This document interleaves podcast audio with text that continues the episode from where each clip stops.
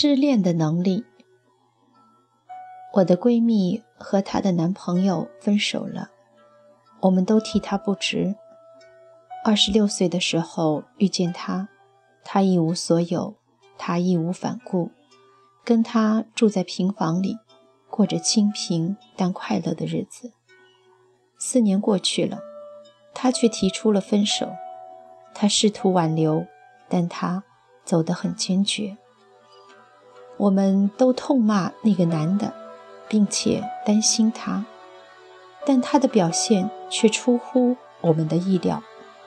他说：“他刚提出要走的时候，我确实难过了一段时间，请求他不要走，因为这四年和他一起生活，我已经习惯了。怕他走了以后，我难以承受。但是，他走了以后，我觉得还行。曾经那份深深的恐惧，也不过如此。”在他身上一点看不出失恋的痕迹。他剪短了头发，换了个发色，还去买了新衣服，看着比过去还精神。男友在的时候，他们每天晚上在一起打游戏、看电影，总是熬到很晚才睡。但现在呢，他每天很早就起床了，放着音乐，给花花草草浇浇水。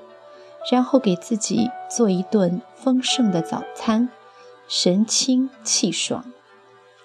同时，他工作也更努力了，业绩提成直线上升。身边的朋友也不再为他感到担心，纷纷开始给他介绍新的对象。但是相亲却不那么顺利，因为这一年他已经三十岁了。虽然他看上去比三十岁小，但是一些男人在知道他的年龄之后，还是表现得有些犹豫。有朋友愤愤不平：“都是你的前男友耽误了你，耽误了你四年的青春。四年前你要是不跟他找一个靠谱的，何以现在去相亲？”他倒是很淡然。其实这四年还是很快乐的，他也对我好过，我没什么好怨的。至于年龄，他说：“我要正视啊，三十就三十呗，又不是所有三十岁以上的女人都嫁不出去了。我就过好我现在的生活，嫁不嫁得出去，再说吧。”他说到做到。继续每天早起早睡，干净利落地往来于公寓和公司，跟朋友们聚会。他还买了一辆山地车，每个周末去参加骑行。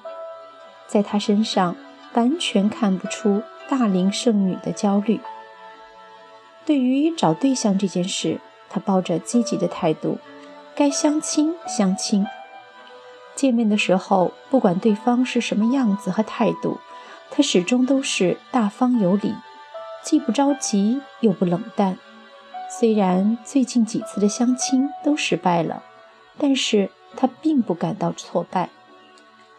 上个月，他妈妈给我打了个电话，说对他有些担心。